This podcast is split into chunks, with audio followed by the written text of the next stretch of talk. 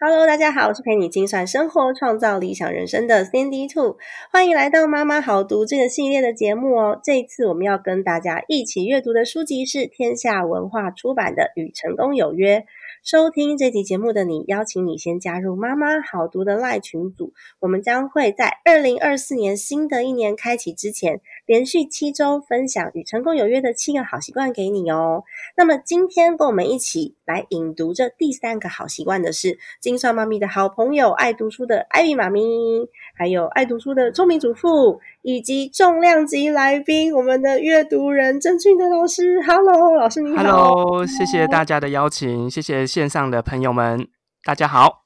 大家好，真的很开心今天邀请到老师来帮我们导读第三个好习惯，因为我觉得第三个好习惯其实也蛮重要的，因为这个是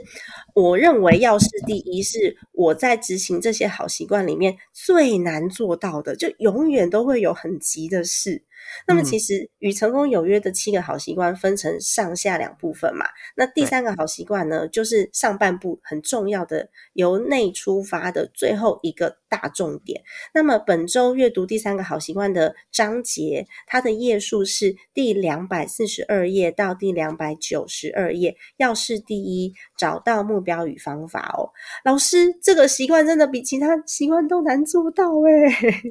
其到底这个这个习惯，我自己在阅读的时候，我其实它是奠基于先有主动积极，以终为始，才来做我们要哪一件事情优先。对，嗯，没错，但永远我们都会有很急的事情，或是像我跟 Ivy 就是那种我们兴趣很多的，所以有的时候会不小心忘记了我们第二个好习惯，以终为始，然后就去做了其他的事情。是。所以我自己、我的观点啊，就是如果要让要事第一达到你期待成效，你其实要一直把以终为始拿出来看。嗯，真的，嗯这倒是蛮重要的一个重点哦。那么这一次这个章节，其实最重要的是要把我们的时间管理区分嘛，区分成紧急又重要，重要不紧急，紧急不重要跟不急不重要。其实这个四象限大家应该都蛮熟悉的，只是我们在运用上面，有的时候还是会。就像我刚刚讲的，我自己最难做到就是要事第一，因为我有好多紧急但是不重要的事情，或是嗯紧急又重要的事情在围绕着我。这时候我们应该要怎么样去回到我的核心，去抓到我以终为始的这个目标呢？是。好，那不知道嗯各位妈妈们，你们的方法是什么呢？你们会怎么想？这个叫做如何把这个要事第一挑出来？因为其实每个人要事第一真的都不太一样。嗯我说我的好了，因为我看这四个项链，其实我在看这个，因为我一直都是那个时间管理苦手，就是很很痛恨管理时间，因为我觉得只要一管理时间，会把自己变得好像很怎么讲，好像很很很刻意，或者是好像在追求效率。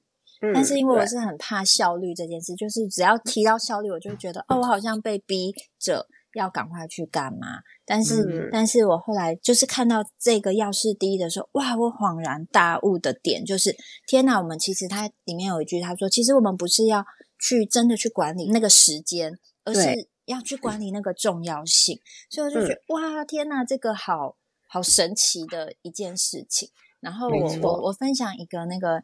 以前的一个小经历，就是有一阵子我儿子不太喜欢去上学，那每天要去上学的时候就会拖拖拉拉、哭哭闹闹的，可能妈妈们都有经验。那我就嗯觉得啊、真的要怎么办？然后我也不就是，譬如说，哎，问他为什么不喜欢上学等等，这些都试过了。但是后来发生一件我觉得有点神奇的事情，就是那时候我就跟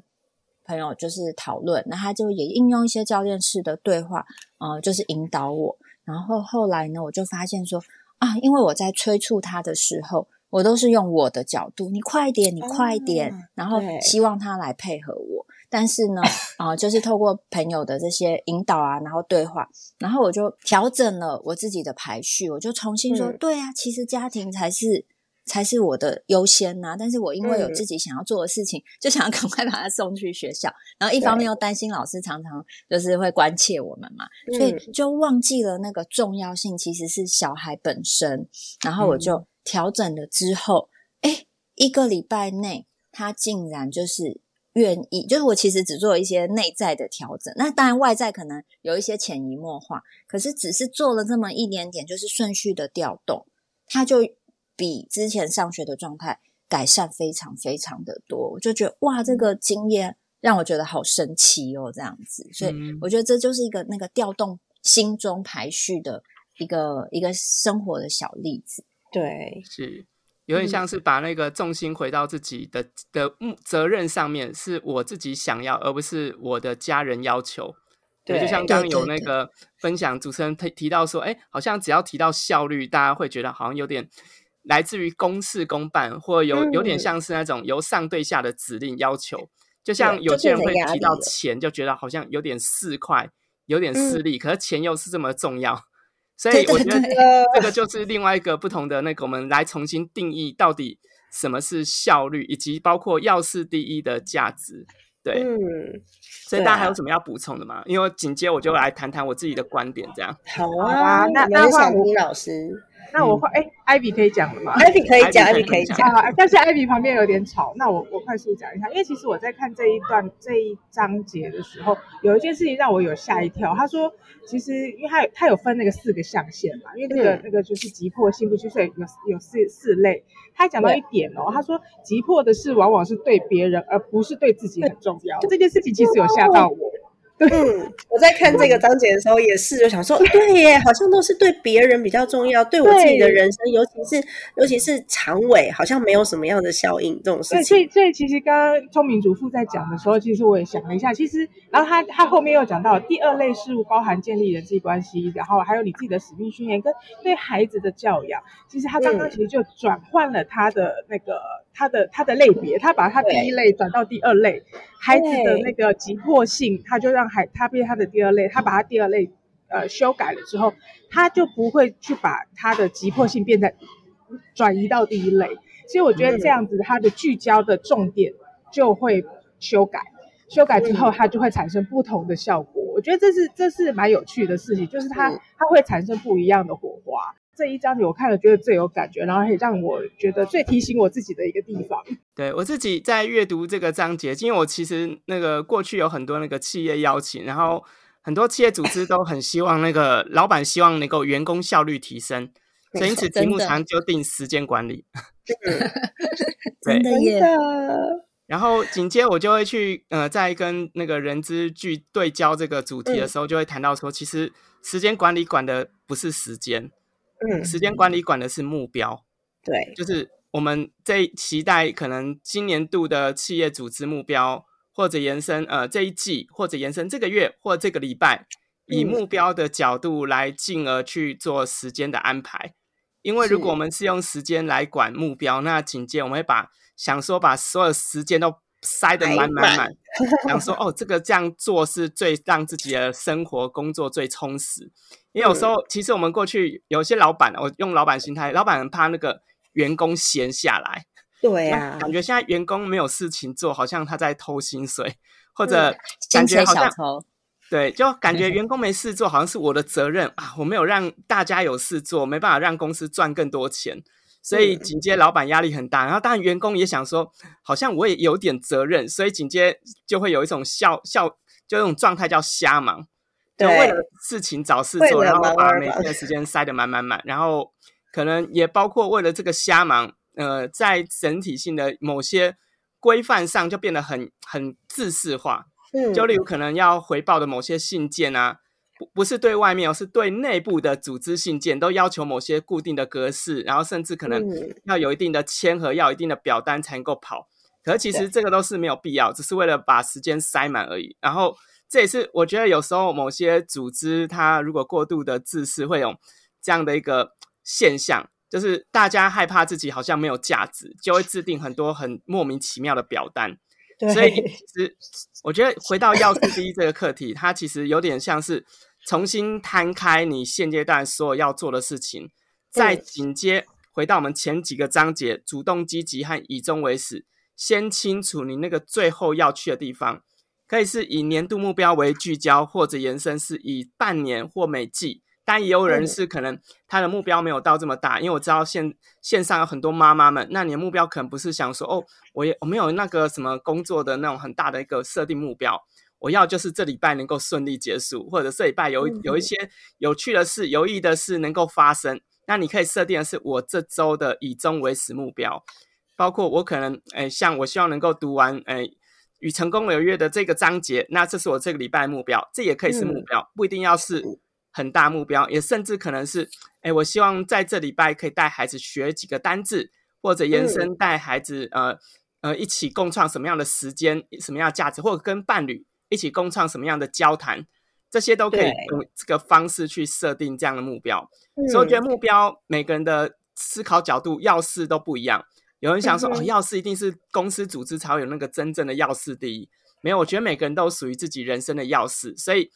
以目标为出发，紧接在检视现在的工作，然后进行排序，然后而且包括，诶有哪些事是呃能够压缩一起做，或有哪些事可以委托别人做，或有哪些事真的完全不要做，慢慢的减少。但我像我自己也会试着找出那个 SOP，让整体的工作更有效率，这样。嗯，没错。其实我觉得这个章节有一个很重要的表格，就是它的角色跟目标的这个一周行事历。我觉得这张表格很重要，诶它有告诉你说你在每一个角色当中你要完成的成果目标。为什么我觉得这个章节我后来就重新再看，我觉得很有感，是因为我其实上一之前我最早以前读《成与成有约》这本书，是我父亲的公司请顾问公司来导读，跟我们公司的高阶主管导读。然后那时候啊，就有一个。呃，我们公司的主管他在写完这个章节，就是角色与目标的一周行事历中，我们不是要列出你自己的每个角色吗？你可能是你可能是呃妻子，你可能是你可能又是呃产品经理，那你有可能又是一个媳妇，那你又是小孩的妈妈。那每个角色你每一周到底做了些什么事情？然后后来啊，就是有一个非常非常非常资深的经理，他写完这个行事历之后，他立刻请年假。带老婆出去玩，嗯，然后这件事情，我我我爸当下就立刻合假。我觉得这个是是可以改变人的呃生活模式的一个制定呃目标的方式。所以老师刚刚其实提到这个章节的时候，我就突然间想到，哎，过去有这样一个小小的经验，所以后来我自己也会把每个角色都分配好。然后像我这个礼拜，就是礼拜五就今天要跟老公出去约会，他可能就是我今天的目标。是，其实不需要是很。很很巨大的成就，因为我们每个人都是每天都是有小小的事情聚集起来的。嗯，我觉得老老师刚刚有也有给我一个就是新的 idea，就是嗯，之前我在设定以终为始的时候，我会以一个就是比较人生的那个终极目标为就是一个核心点就对了。但老师刚刚说，哎，其实我们在每周就可以用以终为始的方式来设计我们的目标。其实他这个书里面其实有提到，可是我觉得这个是我之前。嗯，没有真的很落实的，就是用短期的规划来符合长期的目标，就是用哎每一个小周的为单位，或是甚至每一天为单位，然后去对应真正我们最大最终极的那个人生目标。这样子，因为当目标太长期的时候，有很有很多时候我们不小心就失焦了。对对对，有很多变数会发生。对，因为我自己常常有时候会谈到这种时间管理或人生管理的课程啊，然后就会遇到一种现象，就是很多人其实不知道我未来要做什么，嗯，太远了，真的，所以很难设定那个以终为始。因为很多人以为以终为始就是一年后、五年后、十年后，可是我们不像那个像呃日本软银那个孙正义先生，哇，一次可以规划三十年、五十年，没办法做到的时候，我觉得有时候我们把目标放近一点。反而会更容易有意义感和成就感，所以我有时候还蛮鼓吹说，那个参与可能读书会的读者朋友就会说，哎，你要不要想一下是这礼拜目标或今天的目标，就不要看得太远。然后甚至有时候连那个习惯养成的行动，我都会说，哎，你要不要想想看，能不能有三分钟、五分钟就能够做的事情。啊，只要有做到就算了，就就够了，不用不用达到说每天要半小时、一个小时，那可能这个压力太大，反而进而失望更大，因为你很难去一一让这件事情落实。对啊，我想到上次跟好哥在聊天的时候，好哥就说跑全，因为好哥又去跑全马了嘛，那他就说他跑全马的第一步是第一个目标，打开门出去走两百公尺。就是一个很小很小的目标。那但是当这个目标是对焦到一个大目标的时候，我们每天都在制定这个往前一步的计划。那我们迟早有一天就有机会去走到。嗯，我我还想要，可能也算是请教老师吧。就是呢，它这里里面有一个第四类嘛，第四类其实就是不急迫也不重要。可是我觉得这个有时候好像也占据了大家蛮多的时间，因为我觉得是拖延，就是我们常说的拖延症。因为我觉得拖延症好像是这几年比较有这个词，好像以前。没有听过这个词，这样好像有了手机之后，哎，大家会划手机啊，然后干嘛干嘛，一下子，然后现在又有短影音啊，一下时间就过，就好像也花了很多时间在不急迫又不重要的事情上面。嗯，对，是我我这边的建建议做法，就像它里面有提到说，有一些是信件嘛。好，那我信件做法，我会先把某些范本先写好，就是某些可能要回给厂商。或回给读者的某些信件范本，然后只要我到时候改名字，我只要增加一两句话，我就能够顺利回完。然后像我回信，通常会制定早上一次、下午一次、晚上一次，然后其他时间就不打开信箱。然后也甚至可能像电话好了，就是我觉得像赖这些，我其实我也是一天只开一到两次，我不会有讯息来就看，因为我觉得。这个很容易有精神分裂或者焦虑问题。对，我觉得现在我我访问过一个那个精神科医师，也包括访问过心理师，他说现在很多人那个精神焦虑或压力来源就是这些讯息不断的去打扰我们的那个思绪的那个延展性，然后紧接我们就很容易一直被那个讯息紧紧抓着，然后变成一直很紧绷，没办法让整个身心放松，然后一旦身心一直紧绷状态。就一直处于高压，其实这很容易造成心理疾病。所以其实我自己有意识到说，哎，那我不要让他来控制我的人生，我要有意识的去扛错我自己的时间。所以我所运用方式就是，呃，我不会特别去看他，就我设定，因为我觉得如果这件事情很紧急，他会用 Line 直接打给我，或者延伸会用一个比较直接，例如像呃 message 或者 email 传信息，然后因为那像。Email 我有时候会只是看那个标题，如果标题是很紧急，我就会打，就就会做了。可是如果不紧急，我会晚点再再进行回复。所以用这种方式来进行针对这些讯息的一个把它把它遮蔽，不要让它变成我一个很大的干扰。不过这有一个提到说不紧急也不重要，像一些浪费时间。其实我觉得每个每个事情发生都有它背后的目的或意义。就像我们可能滑手机、滑抖音，这可能也在缓解我们的焦虑感。所以我不会说这件事情本身就是糟的或不好的，只是我们可以也一样是有意识的，是我们要求把我们现阶段可能某些工作事项完成之后，好，那我们要给自己犒赏，我能够追个剧，我能够划个影片，划个抖音，划个我想划的东西。可是这个前提是我已经把我今天的某些目标的一些指令性的。期待完成了，那当然，我们就可以用一些有有有犒赏性的来让自己生活有更多的放松或者娱乐。所以我觉得，那个我们必须要劳逸兼顾，不能只有劳，不能只有每天好像一定要学习充实，这个压力也太大了。真的，而且我有，我觉得有时候这种紧急不重要的事情啊，会发生在因为我们有过多的焦虑，就会觉得这通电话没接，好像就会怎么样。我 email 没有立刻回，好像就呃不礼貌，或者是我电话如果说没有马上讲完的话，我是不是就没有办法去接到这个案子？就是你会有很多自己内心产生的焦虑。那我要怎么放下这个焦虑，然后去真的像老师一样，我们每天制定的时间表，然后按时做该做的事情，然后去摒除说 no 对于这些紧急不重要的事情。嗯。我觉得有时候就要先练习说 no。我觉得练习说 no 的最容易的做法，就是先从诈骗电话开始。哦，老师，这个我做的很好，我都会立刻说 no。对，就是刚刚打来说，哎，你要贷款吗？我说不要，然后直接马上切掉。对 对对，要先练习。哎，我要适时拒绝，因为我觉得有时候那个可能他抓准某些人那个觉得这样礼貌，嗯，不好意思，然后就放不下电话。可是其实。对方根本不知道你是谁，他也习惯被拒绝，所以你也要练习去在这个某些环节上练习拒绝他人。所以我觉得这个是只要有电话来，然后只要发现这电话跟你的现在的工作业务没有太多直接关系，而且你也没有要借钱，直接立即性拒绝哦，不需要，谢谢就可以关掉，不需要再往后面咯咯的。我觉得这是一个从那个人际互动上面先练习这个比较陌生关系的拒绝，然后慢慢的回到自己的生活当中。开始练习，可能拒绝某些孩子不不合理的要求，例如可能孩子回来很累，他说啊，你帮我洗便当盒，可是我就跟他说这是你的责任，你不洗，你明天也要洗，而明天洗就会超级臭，所以 你要跟着某些不合理责任要把它做拒绝，然后慢慢来到公司组织当中，也在公司组织要练习另外一种不同的形式的拒绝，说，哎，那我现在有哪些工作事项要执行？那我可以很乐意帮你，可是可能必须要把我某些事项完成，你可能要等我半天的时间。或三到四小时时间，看以你自己你自己评估你的工作项目什么时候可以完成，再来提出可以帮他的状态。我觉得有些人他如果他知道这件事情，他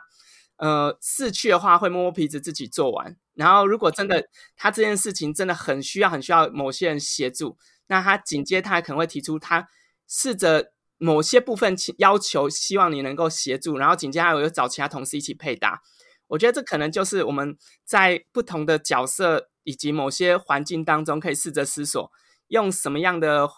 回应方式去回应这些可能呃不合理的要求，或者延伸你自己现在还没办法复合的要求。然后当然一样回到你自己的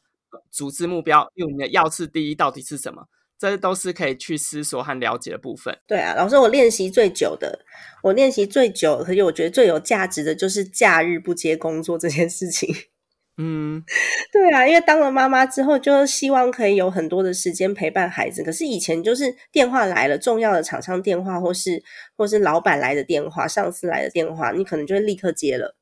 到后来，我就慢慢的去练习，跟大家讲说，我假日其实是不工作的，因为。坦白说，我现在假日偶尔有演讲啦，可是几乎是没有在工作。我不是在山上，就是在海边。就是如果说比较熟悉我们这一群妈妈的朋友就知道，就是我们希望可以达到是生活跟工作是可以尽量平衡的。当然没办法绝对，但是尽量平衡。不过我觉得大家也可以从就是勇敢的告诉大家说，你假日是家庭日这件事情开始，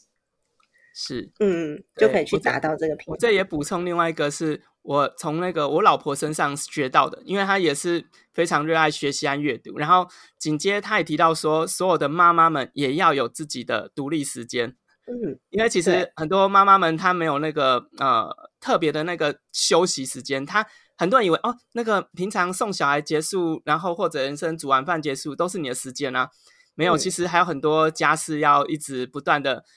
连连连连不休啊！你好像没有那个真正的下班时间的规范，所以后来我老婆就跟我讨论说：“哎，她也要有自己的放假，就可能某一个下午，她就完全不会做任何家事，然后或者某一个晚上，她就会跟朋友出去，就完全不在，然后甚至可能在这过程中，我需要担负一些责任去照顾孩子啊，或者把某些家事，例如晾衣服，要协助完成。所以其实这也都是呃，可以跟自己的伴侣去沟通。”每个礼拜去设计出某些空档时间，属于自己的完全休息。那我觉得这个也是一种让自己好好放松过程。否则，因为有时候周间已经在照顾家人，可是周末好像放假了，要有家庭生活，可那个家庭生活还是没有放假，因为你还是在处理家人的事情。所以我觉得这也是所有妈妈们可以试着思索：哎，可以如何自己安排属于自己的放假休息时间。对，我觉得这真的好重要哦。像我妹妹住在英国，他们可能这个观念比较有，所以他们嗯，有时候都会几个妈妈约一约，可能就三天五天，然后买了机票就去葡萄牙度假，然后小孩全部丢给先生，就这也是一个 蛮好的方式的。一直就觉得，哎，我们亚洲的妈妈好像比较把家庭摆的重心的这个嗯位置。非常非常的高，所以那时候啊，在看到我们刚刚讲的这张表单，就是用角色去安排的时候，我觉得可以把你自己个人的发展、个人的角色也放在里面，因为最重要的就是回到我们以终为始嘛，最重要的还是回到我自己对我自己的期待，然后我可以去创造出来什么样子的涟漪，或是我的人生。我老师刚刚其实也有讲到授权的重要性，因为授权是提高效能的秘诀。很多人问说，为什么可以我们一次可以完成这么多事情啊？老师，授权有什么样最大的秘密吗？我觉得授权的秘密就是信任，嗯，然后信任也同时接受失败的可能，因为在这过程的确会有很多时候你会有很多怀疑，甚至在授权后，对方也是需要有一段时间上手，甚至授权后，对方还不一定乐意要接这个工作，因为这可能 原不是他的责任。所以在授权需要有沟通，需要有共识，需要磨合。所以我觉得这是在很多组织当中需要在嗯完全授权前要先有这样的共识的一个互动，进而建立信任。然后，但有人说，那如果不在公司，我在家庭当中，那我是不是要要练习授权？对，我们都需要有在家庭里面的另外一种授权，就是无论是家事的授权，或者延伸某些呃家庭里面生活的授权，授权在另外半身上，授权在孩子身上。找回对方的责任，延伸找出共同可以一起完成的，包括可能一起折衣服啊，或者延伸，哎，像我们家的方式就是一三五老大洗碗，二四六那个老二洗碗，然后礼拜天只是爸妈洗碗。不过通常礼拜天就我们会出去吃饭，所以爸妈就不用洗碗。所以我们就是用这种方式来分配，哎，我们该有什么样的家务来授权不同的责任。但在洗碗的时候，就要完全信任对方有有有洗干净没洗干净。如果没洗干净，也要信任，那我们就接受这没洗干净的状态。紧接着，我们就要引导他说：“哎，你下次可以怎么做？我们可以让它变得更好。”所以，我觉得这都是在过程当中练习信任。所以，信任先从家庭开始，然后慢慢的再延伸到公司组织去，进而呃培养自己的一些伙伴，让彼此之间练习授权、练习合作。所以这也是在组织当中需要去学习的部分。嗯，老师刚刚有讲到很重要的一点哦，授权最重要的是信任。其实我发现有很多不管是父母亲还是组织里面的，就是在上位者，有可能他的授权都是用命令的方式，我告诉你怎么做，你照我的方法去做就对了。可是其实这种方式不是完全的授权，而且你会觉得自己做的好像很累，然后别人做的都没有你好，最后又拿回来自己做。这种方法好像就比较没有办法去达成我们充分授权，然后让事情事半功倍的功效了。我觉得回到刚刚说那个，如果他没有做的比你好这件事情，嗯，所以如果你会担心会有这种状态，那么你应该先从一些比较无关紧要的事情慢慢让他练习，然后同时你也可以在从他的完成度以及他的那个行为状态去评估，哎，这样的人是否能够做长期合作的伙伴。因为的确有些人他可能不太适合做某些任务的授权，他可能他独立完成他的任务没问题，可是只要一谈到合作，他就在某些表现就会让人头很大。好，那当然你就可能在这个工作指派上面就要评估他适合哪一种，然后当然也可能也要适时在组织当中去反映某些可能在人际互动的嘛哪某些配合上面的一个认知这样。我觉得这可能都是在组织配合上需要了解，当然在家庭当中也是一样。好像呃，我们就要评估了解每个呃人在呃家里面角色，他哪件事可以做很好，哪件事可能做的很普普通通。好像我在家里面整理的那个速度很快，所以我老婆就会叫我去协助整理。能因为我在某些大的部分可以很快的去达成，可在细节部分我可能没办法那么细致，想说啊，我就比较觉得啊，那么细致好麻烦。所以细这部分就交给我老婆，所以这也是另外一种不同的授权分工。嗯，真的，而且我觉得授权有的时候我们会有一定的规范在，就是你可以先把规则制定好之后，我们在规则之内充分授权，而不是说我完全开放式的。像我我的小朋友也会，我会告诉他说：“哎，我们洗碗，因为小朋友我小朋友才五岁，他比较小一点，他有时候会天马行空，他就觉得说：哎，我是不是可以拿洗衣精来洗碗？他们都是。”都是洗衣洗干净东西的清洁剂，为什么不行？他就想要拿洗衣精来洗碗。那我就告诉他说：“诶，我们的洗衣精因为放很高，你你上去会跌倒，所以我们洗碗的话就是用在厨房里面的洗碗巾。这就是给他一个小小的规范，不是告诉他说绝对不行这样子。那也是一个授权的方式。刚才有有提到，老师有提到一个，就是关于呃，就是拖延啊，这这这个部分，其实。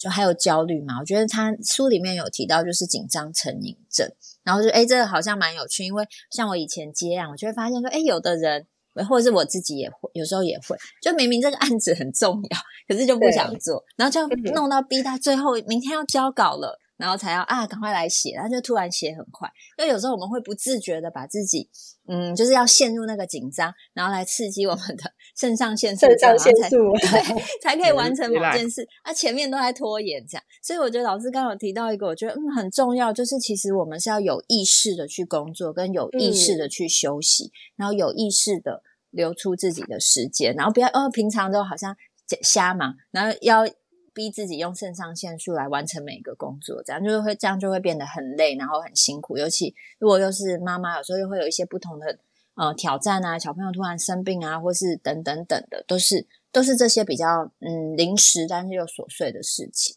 身边很吵的艾比又继续来分享。哎，那因为看到这 对看到这一段的时候，我突然想到，我之前好像在非读学有分享一本书，叫做《从容心态》。对，其实他其实讲的就是有点类似像这样的状况，他就是在你在呃很重要的事情跟很紧急的事情，你要选择的时候，你要怎么去选择它？其实，但是这件很重要的事情就是你有就是跟你的呃使命宣言很接近的时候，你该怎么去选择？其实我觉得他呃上还有刚刚大家讲到，就是我。会常常会一直在划手机，花了我很多的时间。我要去怎么去控制它？那其实那天那时候我分享的时候，就有讲到，大家可以时不时的去观测自己使用手机的时间，然后去呃让自己的手机时间去控制在某一点时某一个时固制定的时间上。还有你会发现自己的可能在 Line 或者是 FB 的手使用时间上可能会太多了，然后你就要去制定自己的使用的状况。然后再就是，呃，妈妈们一定都会有追剧的时候，就像刚刚 刚刚老师说的，就是大家一定会有休息的时间，但不要让自己不都没有休息，但是呃，要也是要控制那个时间，不要让自己好像就是好多时间都在都在划手机上面，就后来最后什么事都没做。看一集就好了，不要看到五集这样，或者是看到不睡觉，然后觉得早上爬不起来。对对，真的。对对，但那本书也蛮推荐大家看的，就是它其实等于把这呃要事第一这件事情再深度的摊开来讲的更多。对，嗯，从容心态我好像在 Pocket 上面也有分享过一次，我们下次可以把那一集节目再。把它挖出来给大家收听。那么今天真的很谢谢三位来宾，尤其是老师，老师真的抽空一大早跟我们录音哦。我们都是送完小孩之后回到家，然后立刻就敲老师，老师可以录音吗？那也很感谢老师答应我们这次的邀约。不过这一周啊，想要给大家一个小小的功课，就是你可以先写下你人生重要的事情有哪一些，以及呢，你每一个重要角色，你下一周要有什么样子的行动方案跟。目标，然后你就可以发现，我可以在很短的时间之内去规划我的生活样貌，并不是说按照我现在 auto run 的状态，有可能你的每一个角色啊，你把的重心是比较偏颇的，所以我们可以有这样子的一个小小的周行事例，然后我会把这个章节这一页面再放到我们的群组给大家看哦。好的，今天真的很感谢老师，老师可以给我们妈妈好读群组里面的伙伴们一些鼓励吗？可以啊，我希望所有的妈妈们都能够与成功有约。然后，这成功是实现自己的个人目标、家庭目标，或者延伸。如果你是职场妈妈，还包括工作目标，陆续找到属于自己的要事第一，进而以终为始。耶，真的太棒了！老师，你这个是有你这个是有蕊过稿的吧？怎么这么厉害？没有没有，我看着书写讲的。那今天真的很感谢老师，然后也感谢聪明主妇跟艾比妈咪的参与。我们下周见喽，拜拜，拜拜，谢谢老师，拜拜，谢谢老师。